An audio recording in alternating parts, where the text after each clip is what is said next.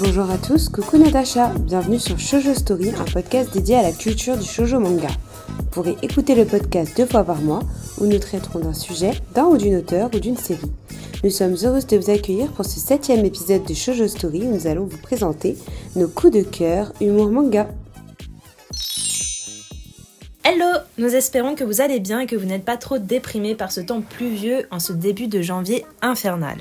De notre côté, c'était hyper compliqué ce début d'année, il a démarré sans qu'on ait vraiment le temps de souffler et nous sommes déjà épuisés. Mais pour se remonter le moral et prendre un grand bol d'air frais, on revient avec notre sélection spéciale humour toujours confondu. Vous savez qu'on vous présente très souvent du shoujo, mais là, on va commencer assez fort avec un Josei qui fut l'un de mes coups de cœur à moi en 2022 et dont je vous ai un petit peu parlé sur Instagram, c'est Tokyo Tarabera Girls. Pour cette série, je l'ai totalement finie et je l'ai acheté de A à Z, donc maintenant je peux vraiment en parler du premier tome au neuvième tome. Et c'est vrai que je les ai achetés petit à petit, les tomes, ce que je vous recommande aussi. Euh, J'en ai acheté un par mois à peu près pour pas me spoiler en lisant les scans et vraiment suivre l'évolution en fait des, des trois trentenaires dont l'histoire va parler. Euh, et c'est vrai que maintenant j'ai un peu l'impression de les connaître et de les côtoyer, de leur vie à Tokyo, leur lifestyle euh, tokyoïte. Et Tokyo Tarabera Girls, ça m'a vraiment fait l'effet d'une très bonne série Netflix que je suis petit à petit. Alors l'histoire est très simple. C'est Rinko qui est scénariste de séries télévisées.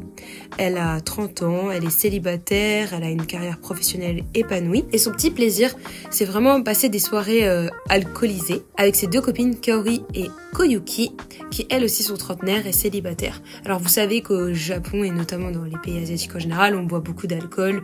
Surtout après le boulot, on a tendance à se retrouver entre collègues ou entre amis pour... Euh, littéralement se bourrer la gueule. ouais, c'est vraiment ça. Et oublier C'est vraiment ça. les, Les tracas. les tracas de la journée. C'est ça.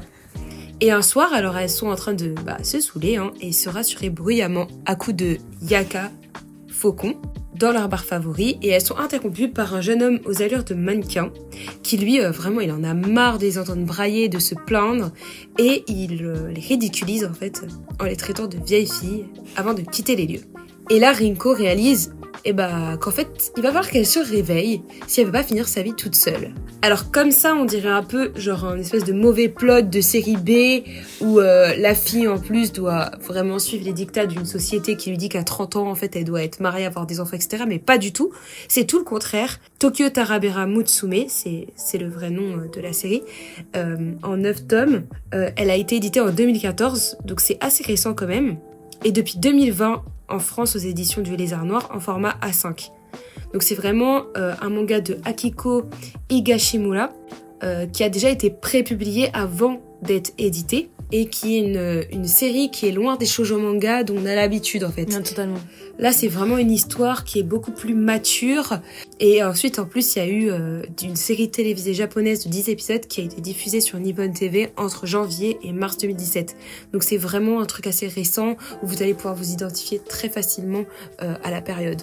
Une série télévisée genre en mode euh, animé ou drama? Drama. Ah, trop bien. Ouais, vraiment série télévisée en mode drama avec des vraies actrices. Trop bien. Euh, moi, c'est vrai que j'ai tout de suite aimé les personnages qui sont hyper proches de nous, comme je le disais, avec leur job, qui sont plus ou moins leur passion, et leur envie de s'accomplir et de fonder quelque chose de sérieux. Pour le coup, bah, par exemple, euh, Koyuki, elle, est- elle travaille euh, dans le restaurant de son père. Euh, ensuite, on a Kaori, qui, elle, est nail artiste. Et donc on a le côté créatif, euh, l'autre côté qui est plus suivre les traditions familiales et euh, bah, la dernière qui elle euh, en fait essaye tant bien que mal d'avoir son travail de passion et en même temps alimentaire. Donc euh, là on, on voit vraiment très très bien que c'est la notion euh, de s'accomplir en fait et de fonder quelque chose de sérieux. Donc ici le couple qui est mis à l'épreuve est loin des clichés comme je le dis du shoujo manga euh, ou du prince charmant ou même du coup d'un soir l'auteur elle a su retranscrire avec brio les relations amicales entre femmes, mais aussi les relations amoureuses dans toute leur complexité. Ce, ce fameux moment de la trentaine où si tu es célibataire, tout le monde te tombe dessus, la pression vient de toutes parts, on te parle d'horloge biologique, de Surtout au. Japon. Oui, surtout au Japon. De trouver chaussures à son pied, de vieilles filles. Enfin, c'est cruellement vrai en fait. Et comme tu l'as dit, que ce soit au Japon, mais aussi en France en vérité. Il y a cette pression à partir du moment où tu arrives vers la trentaine, on te dit, bah qu'est-ce que tu fais? Faut que tu te maries, faut que tu aies des enfants, faut que ta vie soit accomplie, faut que tu gagnes un salaire. Bref, tous ces problèmes que bah nous, pour le coup, on est très proche de la trentaine. On sait très bien euh, ce qu'il en est quoi. Et à la fin du premier volume, on comprend les motivations de chacune des filles grâce à une histoire qui est vraiment bien ficelée, où le côté de se réunir pour boire et pour oublier ses problèmes, ça m'a fait penser à des séries comme euh, bah, Sex and the City ou Friends, où il y a vraiment ce truc-là d'amitié. Euh, là, on n'a pas affaire à des mignonnettes lycéennes, on est avec des trentenaires qui ont une vie euh, avec des problèmes euh, bah, proches de nous, hein, des dettes, ce genre de choses. Le Cara Design, d'ailleurs, toi, Assez particulier. Au début, enfin, je m'attendais pas à ça et comme on en a discuté juste avant, c'est vrai que ça fait plus BD que, euh, que manga. Mais euh, finalement, on s'y prête bien et, et ça s'y vraiment bien. Et les dessins sont beaux, ils sont très nets. C'est Oui. juste que c'est différent, c'est moins fin, je trouve, que les mangas en général. Ouais, c'est plus incisif, c'est plus direct, mais très efficace. On perd pas trop de temps avec plein de détails au niveau Ouais. des décors et tout. Ouais, On est vraiment c'est sur vrai. le personnage et sur C'est l'action. vrai. Les paysages sont clairs, euh, corps simple, sans chichi, des yeux, euh, comme tu l'as dit, objectivement, ils sont plus proches de la bande dessinée occidentale Mhm. que du manga. Et là, pour le coup, bah, c'est Less is hein, ça marche vraiment bien pour, euh, pour cette histoire-là. Et à la fin de chaque tome, alors là, c'est vraiment le côté humour à 100% pour le coup, puisque c'est quand même euh, une histoire où ça mêle humour et drame ensemble. Et là, il y a une rubrique, mais vraiment, quand je vous dis, ça m'a fait hurler de rire. Genre, vraiment, j'en pouvais plus, en fait. Genre, c'est le courrier. Et en fait, elles viennent se plaindre à l'auteur, qui leur répond de manière, mais vraiment... En fait, l'auteur, elle est sans scrupule. Elle est d'une franchise. Mais c'est à mourir de rire, quoi. Elle a vraiment aucun scrupule pour les remettre à leur place. C'est une franchise, je trouve, qu'on retrouve dans le manga en Oui, général. oui, oui, oui. C'est ça qui fait du bien. Oui, oui, vraiment, elle casse à fond les héroïnes, en fait. Elle leur fait pas de cadeaux. C'est pas, elle va, elle va les enrober dans du sucre, etc. Pas du tout. Elle est vraiment directe. Et là, pour le coup, avec les lectrices, mais c'est à mourir de rire. Vraiment, des fois, elle leur disait, mais tais-toi, euh, retourne chez toi, euh, et va, euh, va lire des bouquins, ou, ou va à l'école. Genre des trucs, mais hardcore. Et franchement, c'est très, très drôle. Donc euh, je sais pas si on retrouve ça dans la série télévisée par contre, je n'en suis pas du tout sûre, mais par contre dans le manga, voilà, ça c'est le côté vraiment très humour. Et Rinko, le personnage principal, je finirai par ça, et ses amis, c'est vraiment un bol d'air frais qui vous permettra de décompresser et de rire hein, beaucoup après le travail. Surtout l'humour en fait, qui est, comme je disais, qui est mêlé à merveille avec le drame, euh, des scènes beaucoup plus sérieuses qui racontent le passé de chaque personnage. Les femmes, elles sont au premier plan dans toute l'œuvre et leurs sentiments ils sont vraiment hyper bien retranscrits. Il y a qu'un seul homme en fait qui est mis en avant dans l'œuvre et vous comprendrez qu'il fait un peu évoluer aussi les personnages malgré tout, malgré qu'ils soient jeunes. Et euh, moi j'ai adoré cette lecture.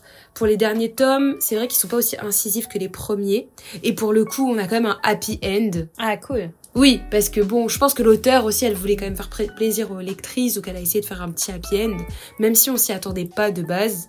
Et euh, voilà, je, je vous dirais de le lire absolument si vous êtes en proie à des peines de cœur. Mm. Franchement, ça fait vraiment dédramatiser. Et, même voilà. juste si vous êtes dans un mood un peu dépressif, genre on sait que c'est le cas pour beaucoup de personnes, dont nous en ce mois de janvier. Ouais. Moi, j'étais pas du tout partante de base pour le lire, je sais pas pourquoi. Et finalement, je l'ai lu dans mon bain. Et qu'est-ce que j'ai rigolé. Euh, en fait, ce que j'aime bien, c'est que euh, c'est la première fois, je crois, que je lis un manga, du coup japonais, qui traite de ces sujets-là. Parce que souvent, enfin, je sais pas, euh, au Japon, ils osent pas forcément te montrer des femmes euh, célibataires à 30 ans qui boivent comme des trous euh, le soir, enfin tous les soirs, c'est presque Ouais. des ivrognes, j'ai envie de dire. hein Qui ont un coup Euh, d'un soir. qui, qui ont des coups d'un soir, qui ont une vie sexuelle, qui hésitent pas, à- enfin, qui ne parlent pas en mode euh, toute douce et tout, genre non, elles, elles disent des gros mots, Ouais. elles, elles mâchent pas leurs mots. euh, et je crois que c'est vraiment la première fois que je, je lis un manga avec autant de franchise et qui te montre une vérité Mm. de ce que c'est que d'être trentenaire euh, et célibataire au Japon ou dans n'importe quel pays, et ce que c'est que d'être une femme en fait célibataire à, à 30 ans. Et ça fait du bien d'avoir un peu des personnages qui soient réalistes et qui soient pas juste un peu niais et Oui. enrobés comme tu dis un peu de, de sucre et de... Ben ouais, du coup j'ai trouvé que c'était vraiment, c'était vraiment un bon tome. Une bonne Ouais. découverte, j'ai hâte de, de lire la suite. Oui, c'est vrai que bah, Natacha, pour le coup, elle a lu le premier tome Mm. que je lui avais prêté et franchement, elle a grave kiffé aussi. Donc, euh, si vous êtes, euh, on va dire, euh, des personnes assez ouvertes à tout type de lecture, c- je pense que c'est vraiment une histoire qui peut vous plaire et changer totalement des shoujo que vous avez l'habitude de lire. Ah ouais. Et même dans la manière de dessiner, comme on disait, euh, franchement, tout est vraiment très frais. Euh, La fin du premier tome est épique. Hein. Oui. Je m'attendais pas à ça. J'étais en Oui. mode, What? C'est vraiment, on est vraiment devant une Ah série, ouais, quoi. franchement, j'étais en mode, putain, mais pourquoi j'ai pas le deuxième tome? Bref, et du coup, pour passer aux deux prochaines recommandations, on voulait faire un peu des, des recommandations qu'on fait euh, l'unanimité, en tout cas chez Shoujo Story. En premier, euh, je voulais parler de Uran euh, High School, donc euh, Uranos Club, qui, en fait, quand nous on était au collège, ce manga, c'était le shoujo à voir, un classique dans le monde de l'animé, et à l'époque, c'était vraiment un de nos mangas favoris qu'on a regardé plusieurs fois. Il n'y avait pas de publication euh, du manga en français, je sais pas si c'est le cas aujourd'hui, je crois pas, je crois que c'est vraiment que l'animé en français, et par contre en papier, donc en manga, c'est en VO. Mais ouais, on regardait ça sur Inata Online à l'époque, et, et ça fait vraiment rafler des souvenirs. euh. Quand on a vu que c'était sur Netflix, on s'est dit, faut qu'on re-regarde. Mais ça, on va en reparler un peu plus tard. Pour ceux et celles qui ne connaissent pas ou qui ont pu oublier parce que ça date quand même de 2006, en fait, ça parle de Harui Fujioka, qui est une jeune femme venant d'une famille modeste et qui est boursière euh, dans la prestigieuse école appelée Uran. Un beau jour, tandis qu'elle cherche un endroit calme où réviser tranquillement, elle tombe nez à nez avec le club du cercle d'hôtes, composé de six jeunes hommes. Mais malheur, en essayant de s'échapper, elle brise sur le chemin un vase d'une valeur de 8 millions de yens. Inutile de vous faire la correspondance en euros, ça coûte très cher. Et pour rembourser cette dette, elle doit travailler pour eux et devenir entre guillemets esclave. Le hic, c'est qu'à cause de son apparence androgyne, tout le monde pense que c'est un garçon et elle fait rien pour euh, pour en dire le contraire. Et afin de rembourser sa dette et de continuer à travailler dans le host, enfin dans le club pardon, tenu exclusivement par des hommes, eh ben elle doit pas divulguer son secret et euh, continuer à se faire passer pour tel.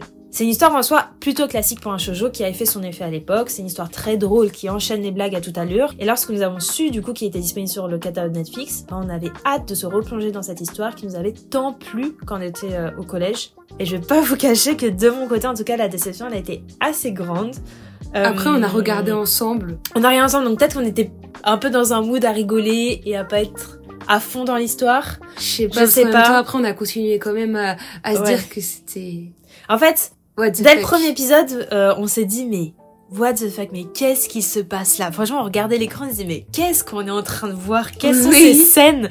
Oui. Euh, On rigolait, franchement, on continuait de rigoler, mais des fois c'était parce que c'était très malaisant et j'ai trouvé que c'était hyper intéressant de voir à quel point un visionnage peut être différent en fonction de son âge, parce qu'on s'est rendu compte qu'il y avait énormément de sous-blagues bah, qu'on pouvait pas comprendre à l'époque parce qu'on était trop jeunes. Et en définitive, j'ai envie de dire que ce manga, il est fait pour deux générations. Donc une première génération très jeune qui appréciera le côté harem très classique dans les shoujo, avec la fille entourée de garçons, les blagues à répétition qui sont accentuées par la maladresse de l'héroïne, plus évidemment l'histoire d'amour. Et une autre génération qui est plus âgée et qui est familiarisée avec le monde du yaoi et du doujinshi. Et qui comprendront du coup mieux toutes les blagues sur ce sujet-là qu'on pouvait pas forcément comprendre à l'époque. Hmm. Et c'est notre cas. Nous, on est maintenant plus âgés et on apprécie aussi euh, cet univers, mais c'est pas pour autant que bah j'ai en tout cas moi aimé l'humour qui tournait autour de cette thématique-là. J'ai trouvé que par exemple les deux jumeaux, c'était vraiment euh, en fait, là, en fait, je rigole, mais c'est rire euh, malaisant. ouais. Parce en fait, que c'était trop cliché. C'était vraiment des scènes où on disait mais stop quoi, pas besoin d'en faire autant là-dessus. C'est Bah, tu, tu, tu, tu me l'avais dit, mais c'était euh, très proche du yao- yaoi. et là c'est yaoi, yaoi en mode et, entre euh, frères quoi. C'était mal. ouais, c'était limite incestueux. C'était vraiment Ouais. malaisant, des fois. Puis, quand même, c'est drôle, mais c'est malaisant. Ouais. Mais après, ça reste du coup un animé qui rentre dans la thématique de l'humour et euh, comme tout tourne autour de ça, et même si c'est un peu euh, mal vieilli et peut-être pour nous perdu de sa saveur, je pense que ça reste quand même un classique et ça peut être intéressant de regarder pour se donner son avis dessus et au moins euh, voir un peu comment ça a évolué quoi. Par ailleurs, pour les personnes qui nous écoutent et qui aiment les dramas japonais, il existe une adaptation du même nom. Euh, personnellement, on ne l'a pas vu, mais on vous conseille cependant le drama intitulé Anakimi, qui reprend exactement le même thème Oui. et qui est pour le coup un véritable chef-d'œuvre. Les acteurs sont des pépites. On y retrouve. Ikuta Toma, Shunoguri, que Célia adore, qu'on adore Oui. toutes Oh my et God. tous. Oh my god. Et l'héroïne est jouée par Maki Orikita. C'était une actrice phare à l'époque, elle jouait dans tous les J-dramas. Et franchement, le drama, il à mourir de rire. Oui. Donc si vous devez faire un choix, pour le coup, c'est la première fois dans Show Story, mais je vous conseille le drama plutôt que le Non, manga. c'est pas la première fois, on a déjà conseillé quand même beaucoup de Ouais, dramas mais là. Genre, je pencherais plus vraiment oui, du côté, oui, oui, euh, oui, oui, du côté tout à drama fait, que le tout à manga. fait. Après, Ça reste Uranus. voilà, moi je suis d'accord avec Natacha, mais euh, je pense qu'il y a beaucoup de moments très what the fuck que vraiment quand j'ai adoré les re-regarder parce que je trouvais que c'était vraiment tellement japonais en fait. Non, mais c'est vrai. Dans la manière de tourner l'humour et notamment le moment avec le string. Je sais pas si tu te rappelles que je t'avais envoyé euh, en vidéo. Je vais lui remontrer après l'enregistrement. Qu'est-ce que j'ai envie Mais euh, en fait, c'est des moments, mais vraiment, je, je, je comprends pas d'où c'est sorti. Euh, de la bah, de la tête des producteurs pour le coup mais mais franchement c'est ça ramène euh, du peps en fait ces moments iconiques de l'énergie Ah, c'est vrai qu'il y a beaucoup d'énergie. hein. et ça c'est très agréable c'est très agréable le seul bémol en fait de cet animé je pense tu me diras ce que t'en penses toi aussi mais je pense que c'est l'authenticité des sentiments des personnages. Bah, c'est justement ce que j'allais dire, c'est que dans mes souvenirs, ça n'allait pas aussi vite. oui. Et ça va extrêmement vite dans les sentiments, Ouais, et dans l'évolution euh, de du plot euh, amoureux. quoi. Tout à fait. Et euh, Tamaki, par exemple, euh, je trouve qu'il a une fougue, mais une fougue qui est toujours tournée au ridicule Ouais. ou en Il autodérision. n'y a jamais de sérieux. Il y a jamais de sérieux, vous voyez, il y a jamais de scène love où vous allez vous dire waouh, c'est trop Ouais. mignon, ils sont vraiment adorables ensemble. Et en vrai, c'est ce qu'on demande un peu au shoujo aussi. Mais là, c'est full humour. Je pense que vraiment, l'au- l'autrice, elle s'est dit, on reste sur la thématique principale qui est l'humour, what the fuck, et euh, sur fond euh, shoujo, euh, school life et, Et hot, quoi. et harem. Ouais, harem, hot. Et bon. chacun a son caractère quand même. Ouais. Donc Tamaki, c'est le king, il est à moitié français. Donc, euh, soi-disant, comme il est français, vous connaissez les clichés des Français au Japon. Hyper romantique. Voilà, hyper romantique, dégoulinant, etc. Grands élans lyriques. On a donc les deux jumeaux dont vous parlez, Hikaru et Kaoru, qui eux bah, jouent vraiment sur le côté incestueux que nous on n'a pas du tout aimé. Mais euh, bon, après, euh, au Japon, on sait qu'ils ont parfois des fantasmes qui peuvent dépasser euh, le réel. Euh, ensuite, on a Annie qui rappelait fortement Momiji dans Fruit Basket. Ouais, physiquement et. euh, Mais nous, il nous a gênés. Hein. Ouais. Nous, il nous a gênés. Ouais, il fait trop bébé quoi. Ouais, il fait trop bébé, ça, dénote. pas. Contrairement à Momiji, je trouve qu'il y a vraiment un fond sérieux qui est. Oui. Son histoire est hyper touchante et son personnage est incroyable. Là, je trouve que ça dénotait dans. Ouais, dans ouais, ouais, ça allait pas, ça allait pas du Tu tout. dis, il sert à quoi? Et ben il y avait Kyuya aussi, Ouais. donc le vice-président. Donc euh, là c'est assez intéressant. Je trouve son personnage c'est le plus intéressant parce qu'il ramène du drame. Et il a une vraie un, tru- un truc familial aussi. Enfin, je vous dirai pas parce que je vais pas vous spoiler, mais il y a un truc familial derrière qui est intéressant de d'être le meilleur et tout, qui est très japonais aussi dans la manière de penser euh, la réussite. Euh, et ensuite il y a Mori. Bon peut-être je le trouvais toujours beau, mais Ouais. mais bon il est muet quoi. Il ne parle pas. Bah, c'est pour ça en fait. Moi, je pense qu'il m'allait bien parce qu'au moins il disait pas de bêtises et euh, il était pas malaisant. Voilà, mais on vogue vraiment de cliché en cliché et c'est ça le ressort humour que va utiliser tout le manga en permanence. Euh, et ensuite aussi, euh, dernièrement, je dirais que ça apporte euh, d'autres sujets, comme avec le père de Harui, qui lui aussi va sortir du lot parce qu'il s'habille de manière féminine, donc avec des perruques, du maquillage. Là aussi, vous voyez que c'est méga cliché. Hein. Parce que c'est ancien, je pense qu'ils avaient pas malheureusement encore toute la maturité qu'on a autour euh, de la transidentité, euh, du genre, drag, etc., euh, du du drag. et tout, ouais. Et euh, je pense que du coup c'est assez, enfin c'est amené de manière maladroite. C'est dommage. mais- Mais de toute façon, je pense que le sujet en lui-même de la binarité, ici, de masculin-féminin, parce que c'est Mhm. sur ça que joue toute l'œuvre, hein, le fait que Harui soit habillé en garçon, euh, voilà, et ça joue, voilà, ça joue sur ça. Je pense que c'est hyper intéressant, mais que c'est hyper cliché, et que même si on a passé un super moment à regarder ces fous s'amuser, se lancer des défis, et bah, il y a quand même le fait qu'il faut le regarder au millième degré, Ouais. parce que ça manque d'authenticité. Ça aurait pu avoir un tout petit côté un peu plus dramatique qui aurait apporté à ce manga vraiment un truc En fait, extraordinaire. il faudrait un Uranus Club de 2023. Il faudrait Ouais. qu'il refasse et qu'il réadapte euh, le manga en 2023 avec, euh, en faisant attention à toutes les thématiques qui sont abordées de manière plus sérieuse et plus mature. Je pense que ce serait hyper bien, ouais, en vrai, je de trouve aussi. un, Je suis d'accord. un Uranus Club. Alors, euh, pour la suite de mes recommandations, euh, je vais vous proposer du coup un autre shoujo, mais je tenais quand même à préciser que, en vrai, si ça ne tenait qu'à moi, je vous parlerai sans hésiter du manga Switch Girl, qui est mon manga humour préféré de tous les temps, parce que j'ai rarement autant rigolé en lisant un manga. Mais bon, malheureusement, je vous en ai déjà parlé dans un autre épisode, euh, qui était celui, je crois, des coups de cœur d'avril 2022. Mm. Donc n'hésitez pas à aller l'écouter, parce que franchement, ça vaut le coup. Si vous ne connaissez pas Switch Girl, lisez-le, il est incroyable. D'ailleurs, vous pouvez trouver les tomes euh, vraiment pas chers dans les magasins d'occasion, parce que c'est un- une série assez ancienne, donc ça se revend pas très cher. Mais à la place, j'ai décidé de vous parler de ma dernière lecture du moment qui s'appelle Love Mix Up de Inekure Wataru et Haruko, paru en 2019 au Japon et 2022 en France. Ce manga, il a accumulé beaucoup de prix. Donc en 2020, il a reçu le grand prix du e-book euh, Japan Manga 2021. En 2021, il est en 9 position du classement manga féminin du Kono Manga Gasukoi. Et en janvier, de, en janvier 2022, il est élu meilleur shoujo lors des 67e Shogakukan Manga Award. Et c'est une série en 9 volumes. 3 sont déjà édités en France. Donc, dans cette histoire, nous y suivons Aoki, un jeune étudiant amoureux de sa voisine de table Hashimoto. Ou Hashimoto, je sais plus. Hashimoto, je crois. Et lors d'un contrôle, il lui demande euh, s'il peut emprunter sa gomme et découvre que sur celle-ci, il est inscrit le prénom de Ida, qui est assis juste devant, juste devant lui. Il comprend qu'elle en est amoureuse et par maladresse, il fait tomber cette gomme qui est à ramasser par Ida. Et bah, Et ce dernier, lorsqu'il voit son prénom écrit sur la gomme, il pense donc que Aoki, notre euh, héros, est amoureux de lui. Bref, un quiproquo pas possible. quiproquo de fou. Et c'est en fait cette histoire ça va être que des quiproquos sur quiproquos, c'est ça qui va être trop drôle. Euh, pour vous dire au début j'avais commencé à regarder l'adaptation en J-drama qui était euh, disponible euh, je sais plus sur quelle plateforme, pas Netflix mais une autre plateforme et j'avais détesté.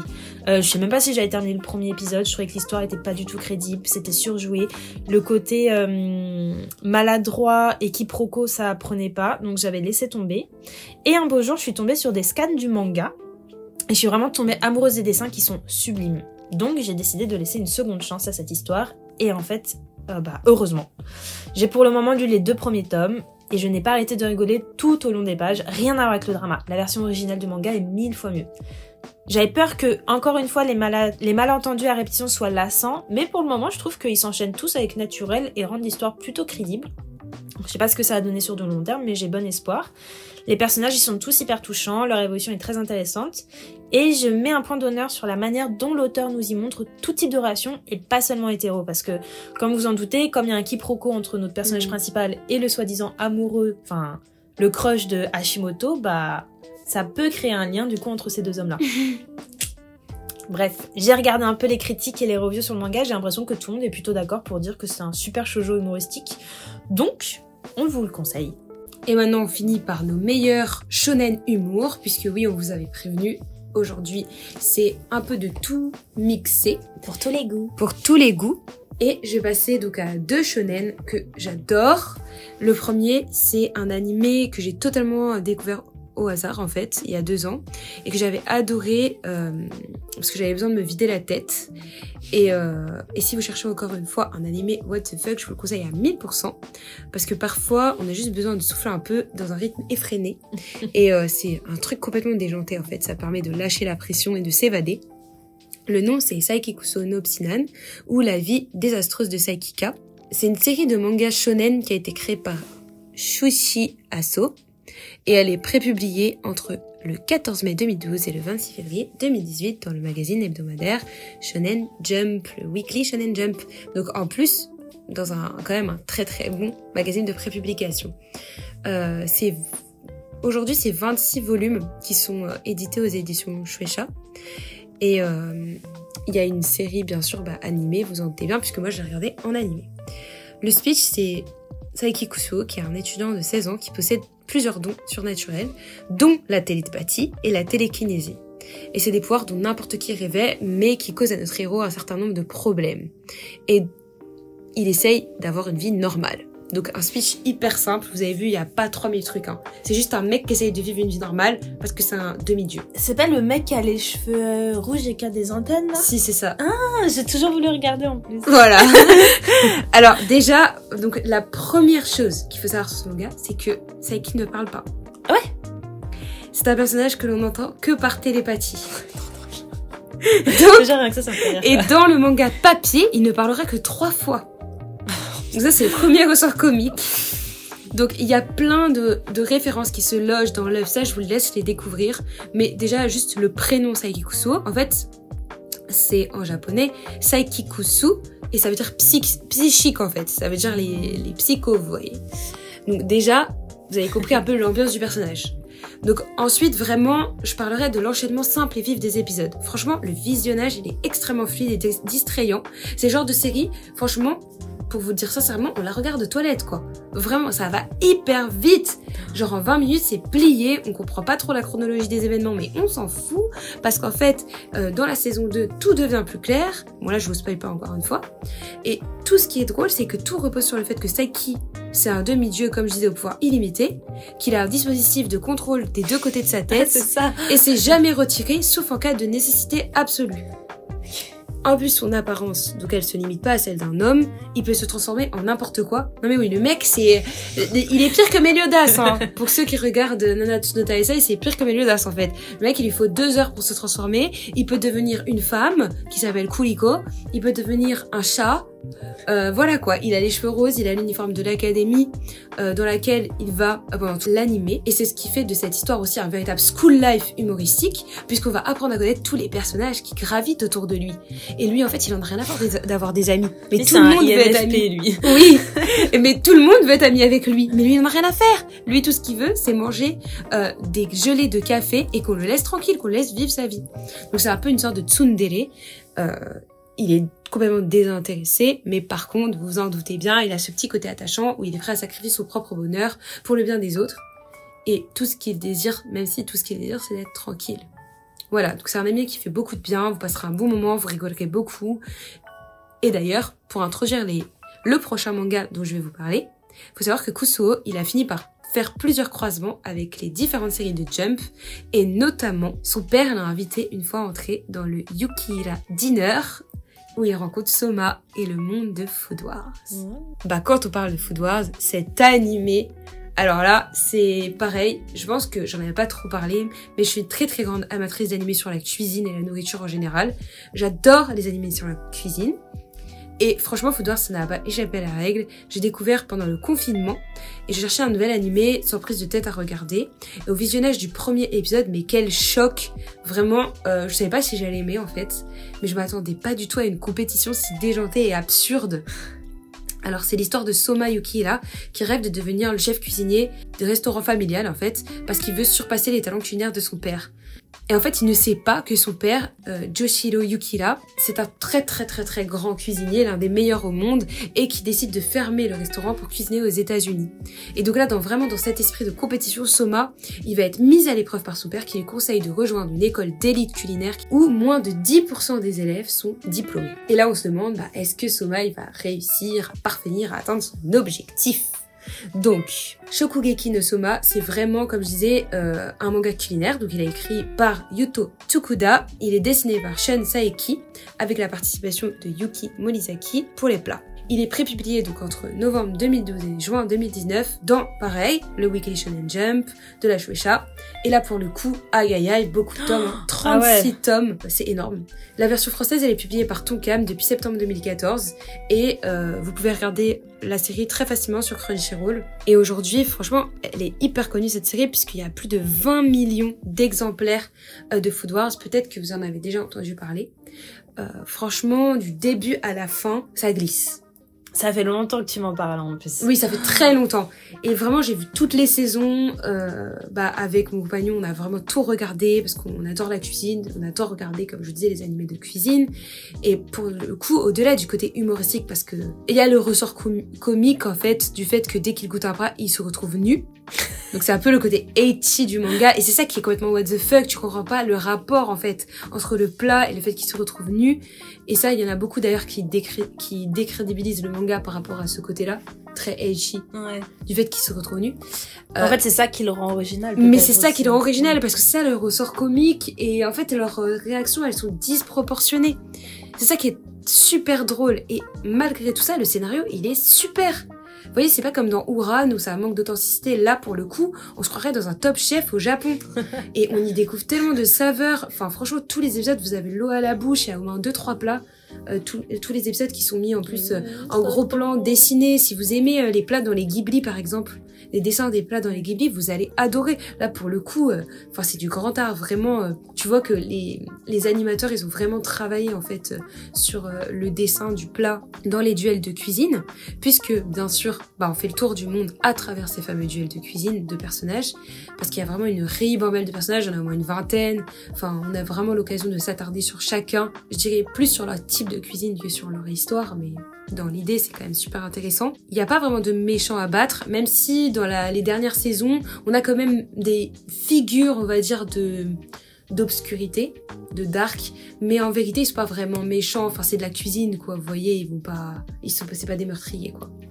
Donc c'est dans le style Neketsu. C'est plus à côté com- compétitivité de lequel fera le meilleur plat, lequel va vraiment euh, faire arracher des vêtements au jury. Ah, C'est beau parce qu'il y a plein de thématiques différentes qu'on adore dans les mangas, quoi. Oui, voilà, il y a plein de thématiques différentes du Neketsu que vous allez retrouver, puisque c'est un shonen, donc euh, le but c'est d'être le meilleur, d'avoir une, initiation à quelque chose.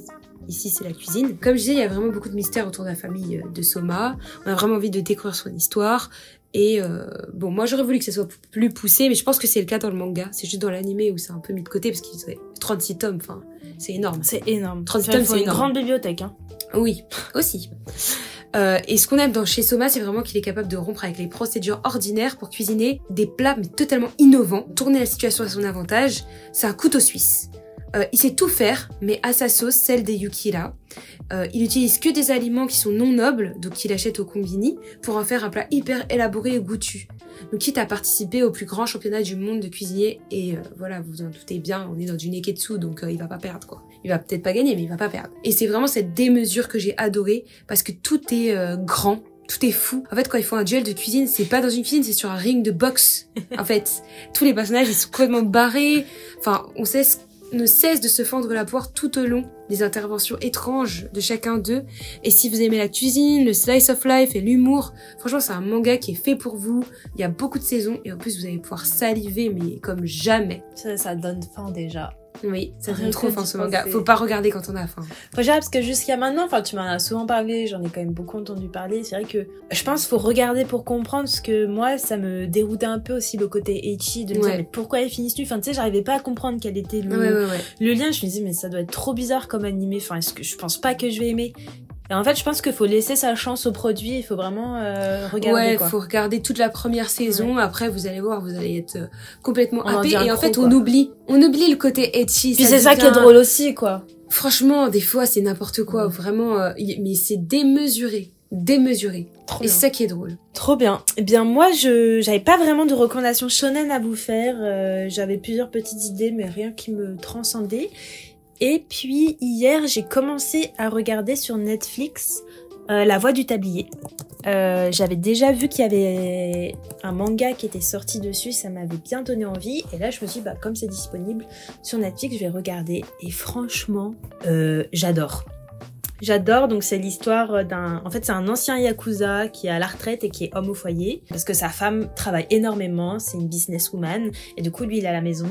Et son kiff, c'est de faire des plats. C'est de s'occuper euh, de ses petites plantes, c'est de faire le ménage, c'est d'aller voir euh, ses copines euh, voisines pour aller faire du sport, d'aller au solde, d'essayer de choper les meilleures affaires. Et c'est vraiment trop drôle. C'est des épisodes hyper courts, du coup c'est chouette, c'est genre 15 minutes. À savoir que sur les 15 minutes, t'as l'intro qui dure au moins 2 minutes. hein. mais mais c'est sympa. Le seul truc qui déroute un peu au début, c'est la manière dont c'est animé. Parce qu'en fait, ils ont repris exactement l'aspect manga.